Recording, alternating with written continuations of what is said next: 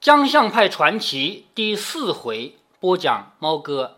上一回我们看到这个我主人公啊，第一次出去行骗，他的第一次行骗呢是非常艰难的，倒不是说他这个过程有什么难，而是他过不了自己心里的一道坎儿。他不是坏人呀，可是现在他却必须去做坏事，所以他一边做，连自己都流泪了，然后最后他是。一边哭一边跑回来了，但是他回来比另外两个小脚好啊！另外两个人，一个空手而归，还有一个怕空手回来挨骂，就偷了点东西回来。结果呢，祖爷就反过来就骂了他，说：“我们是骗子，但我们不是贼。”好，然后就狠狠地管教了自己手下的这个中层干部啊，叫二把头，说：“二把头，好好管好你的脚。”然后这个会议就结束了嘛。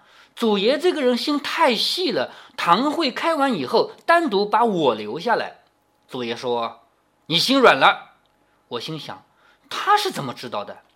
祖爷说：“你哭过。”我说：“是，因为他太可怜。”祖爷说：“可怜？你看我可怜吗？”我傻乎乎地看着祖爷，不知道什么意思。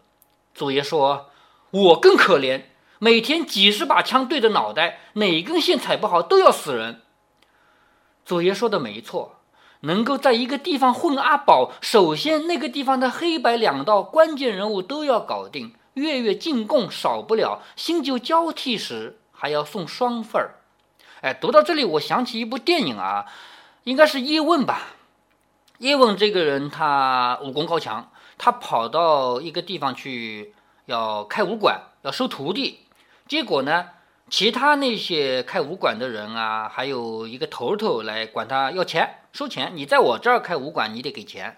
但是叶问这个人他不信邪，我凭本事开武馆，我干嘛给你交钱？是不是啊？然后呢，因为他确实水平本事也不错啊，别人也打不过他，比武呢他还赢了，所以他就真没给钱。但是这部电影呢？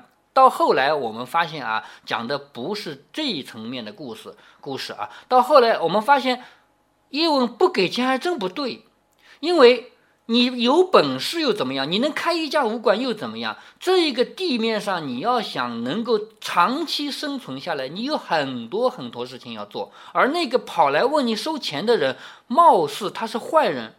哎，凭什么我开武馆要给你交钱？貌似他是坏人，但是最后发现这个人才是最艰难的一个人，因为他既要对下面这么多武馆负责，他还要去把上面那些黑白两道给全部搞定，所以他才是最可怜的啊！读到这里，我就顺便想到那部电影了啊，因为。这些人不光可以保你平安，是这些人是指前面读到的黑白两道的关键人物啊。因为这些人不光可以保你平安，必要时还可以帮你做局。也就是说，你要精心设计一个圈套，设计一个陷阱去骗钱的时候，这些人有的时候可以成为我们的人，帮着我们去套别人。所以必要时可以帮你做局，只要利益分得到位，他们连亲爹都会出卖。国民党的高官、上海滩的富豪，甚至宋美龄的主意，他们都敢打啊！在这里提到宋美龄呢，已经是当时的二号人物了。一号人物不就是，呃，蒋光头嘛？因为这个事情已经发生在一九四八年了啊！一九四八年，眼看着他们要结束了，就是国民党的这个民国要结束了啊！当时蒋介石是老大嘛，所以这里说连他老婆的主意都敢打。小局当时就可以做，大局呢可能要布几个月或者几年，就是你要精心挖一个陷阱来骗钱。这小的局呀，做得很快，但是大局你要做，说不定你要安排几个月、几年的时间来慢慢做。做大局的收成也很诱人，一个大局做下来，往往整个堂会好几年的开销都够了。下面。就要开始讲堂口传奇了。堂口就是他们黑帮，他们黑帮里面的一个一个人物是怎么回事儿？做局的收益高，风险也大，因为这些人都不是普通的袍子，都是一个散一个的猴精。就是这些人在黑白两道上混的这些人，你要去骗他们的钱，他们自己都是混成猴精了，是不是？想让他们上当一，可并不容易。这个一就是前面提到的一和相啊，相就是指骗子，一就是被骗的人。想要他们当一并不容易，有的时候做局还会做漏，就是做这个局精心做到后来发现有漏洞，有也就是有人跳反了，或者一变成早了。早就是什么呢？前面说到的一是指被骗的人，而早呢就是回来跟我们作对的人。这个时候一般是要死人的。至于谁死，看具体情况了。跟了祖爷就是生与死的托付，怕死？用祖爷的话说，怕死还不如回家喂猪。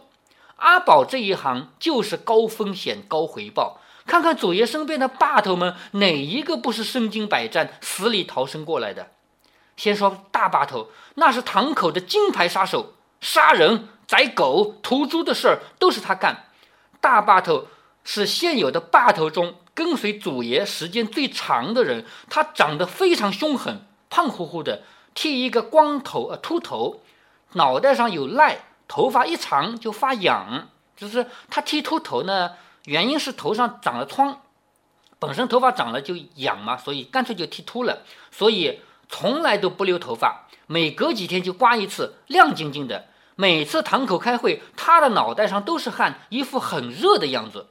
祖爷是在民国十三年将大坝头收编入伍的。民国十三年啊，公元一九二四年，这一年把大坝头给收编入伍了。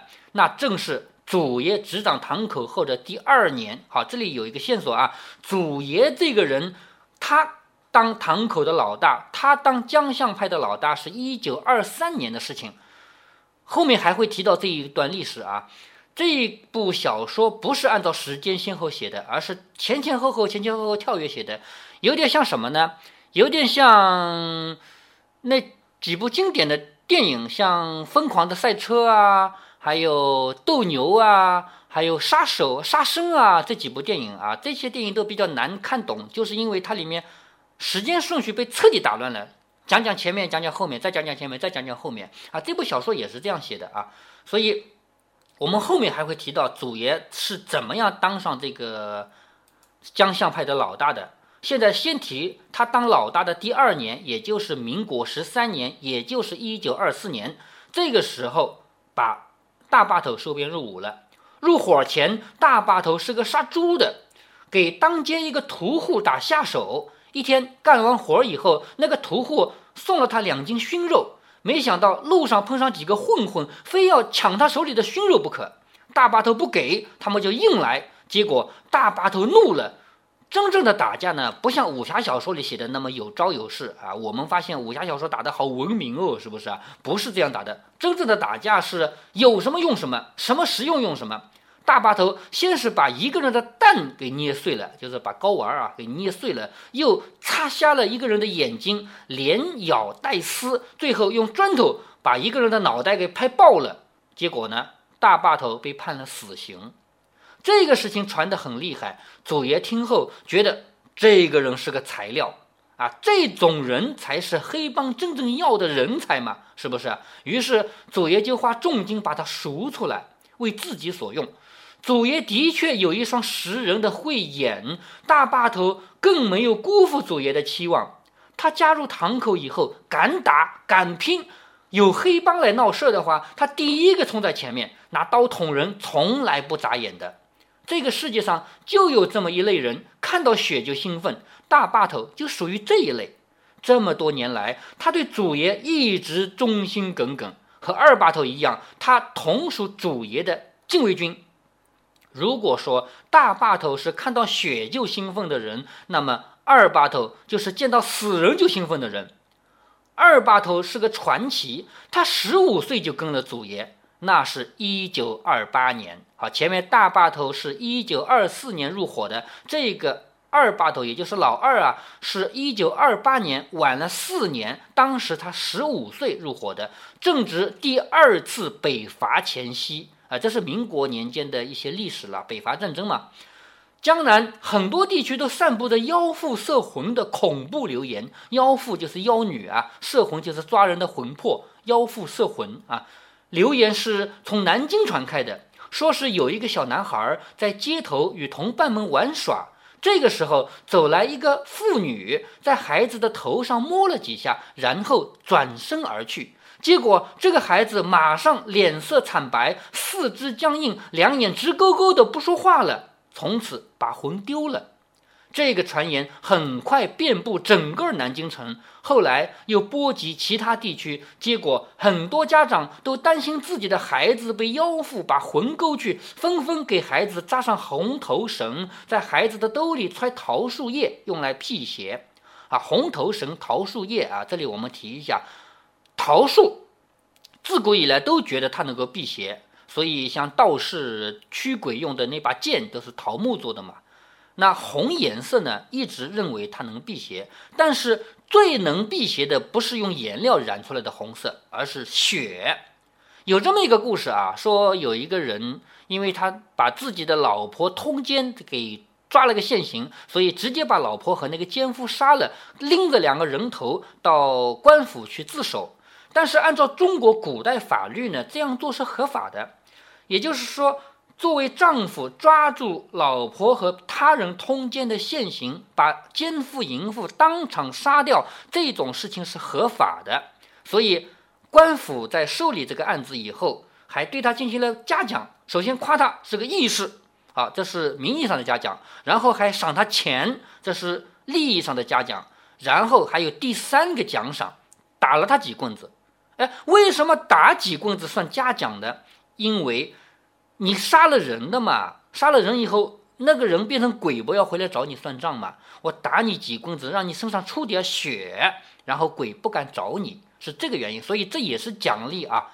呃，这个故事还有后续，就是这个义士啊，离开官府出来做的第一件事，就是把那几个银子就扔了，然后留下一句话说：“这种肮脏的银子怎么能能要呢？”什么叫肮脏的银子啊？就是我抓住奸夫淫妇，因为这个事情才讲的银子，我不要啊，这个是后话了啊。所以借这个故事呢，跟大家聊一聊这个话题，就是我们中国民间相信血能够辟邪，那实在没有血呢，红颜色也还可以啊。所以纷纷给孩子扎红头绳，在孩子的兜里揣桃树叶，用来辟邪。后来又传言妖妇连成人也不放过，于是成人们也纷纷扎红腰带。因为大人扎这个头绳不好看嘛，啊啊，特别是男人，是不是？民国年间又不是留大辫子的了，都是短发了嘛，所以呢就扎红腰带。后来干脆把女子的月经的经布剪成一块一块，放在各个兜里，生怕自己的魂被妖妇摄走。啊，读到这一段呢，我们就觉得太恶心了啊。现在要想找到这种布也不可能了啊！在猫哥小时候，那个时候还有这么一种东西叫月经带啊，现在已经没有人用了，都用这个一次性的纸的了啊。咱们不提啊，这个话太恶心啊。猫祖爷正好利用这个契机，以驱妖招魂为由赚了一笔。有一天，祖爷在街上走，对面过来一个男孩，直接朝祖爷撞了过来。祖爷一看就知道这是个贼，因为好好的你走路干嘛要撞过来呢？其实就是制造摩擦，然后趁你不小心把你的钱给偷了嘛。祖爷这种人多精啊，一看就知道这是个贼，三下五除二就把这个小子的胳膊拧住了。祖爷说：“小小年纪就干这个，小心我把你交给妖妇，把你的魂摄走。”那小孩脸一横：“我才不怕呢。”祖爷细细打量他，浑身上下确实没有扎什么红头绳。祖爷笑了笑说：“你不怕死啊？”那小子说：“鬼才相信呢。”祖爷有点喜欢这个家伙了，说：“为什么偷钱包？”那小子脖子一歪：“饿，就是我没饭吃嘛，我饿嘛，我饿只能偷了，是不是？”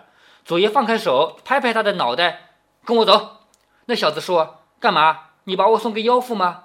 祖爷扇了他一下，就是轻轻的打一个耳光啊，扇了他一下，也不一定是真的是耳光啊，就是用手这样拍过来嘛。说去吃饭。祖爷在前面街口的馄饨店停了下来，给他买了一碗馄饨。这个小子三两口就吃光了，也不怕烫，又给他买了一碗，很快又吃光了。祖爷笑了笑说：“你还能吃几碗？”那小子说：“你买得起，我就吃得下。”祖爷一挥手说：“好。”店家来十碗，这个小子松了松腰带，嘶哈嘶哈的大吃起来，一共吃了十二碗。祖爷笑了，知道这是个人才呀，因为在那个年代，敢偷不怕鬼，而且还这么能吃，人才。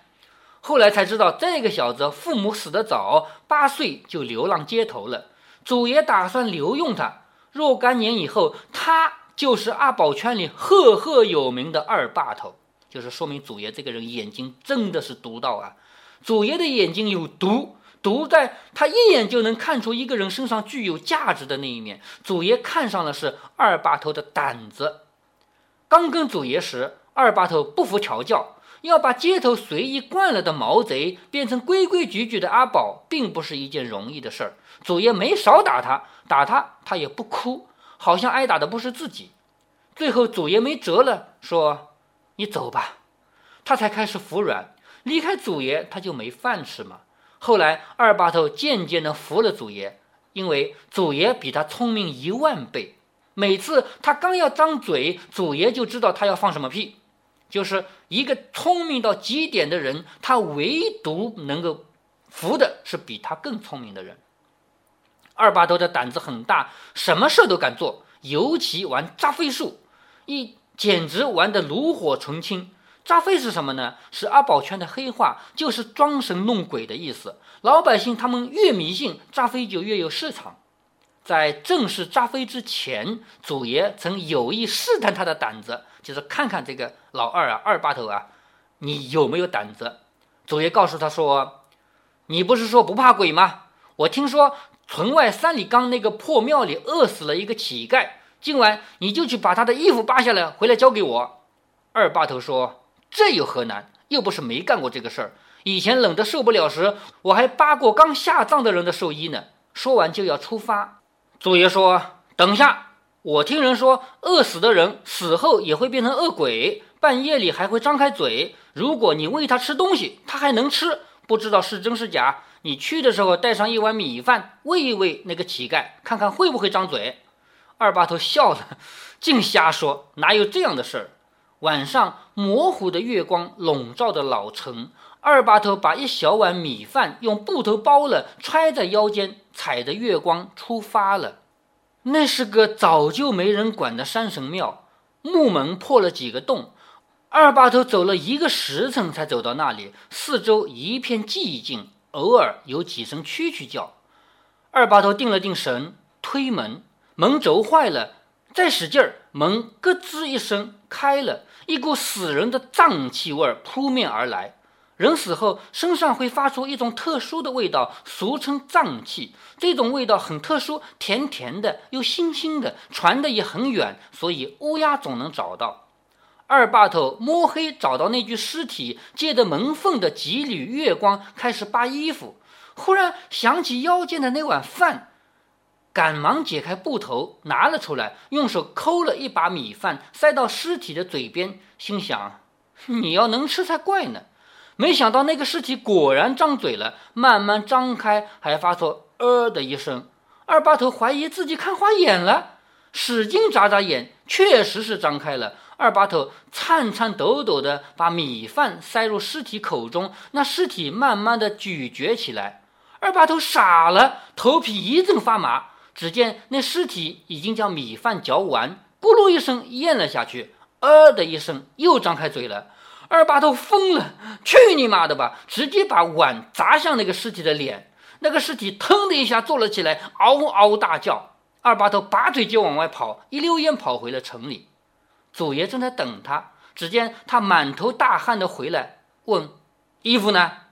二把头上气不接下气说：“啊坏了，坏了，碰到真的了。”真的吃了，祖爷哈哈大笑说：“他吃你就喂他嘛，他是饿死的，你喂他也是积功德啊。”二把头说：“太怪了，我见他张嘴吃了，我就把碗砸到他脸上，他竟然坐起来了。”祖爷一愣：“你砸他脸上了？”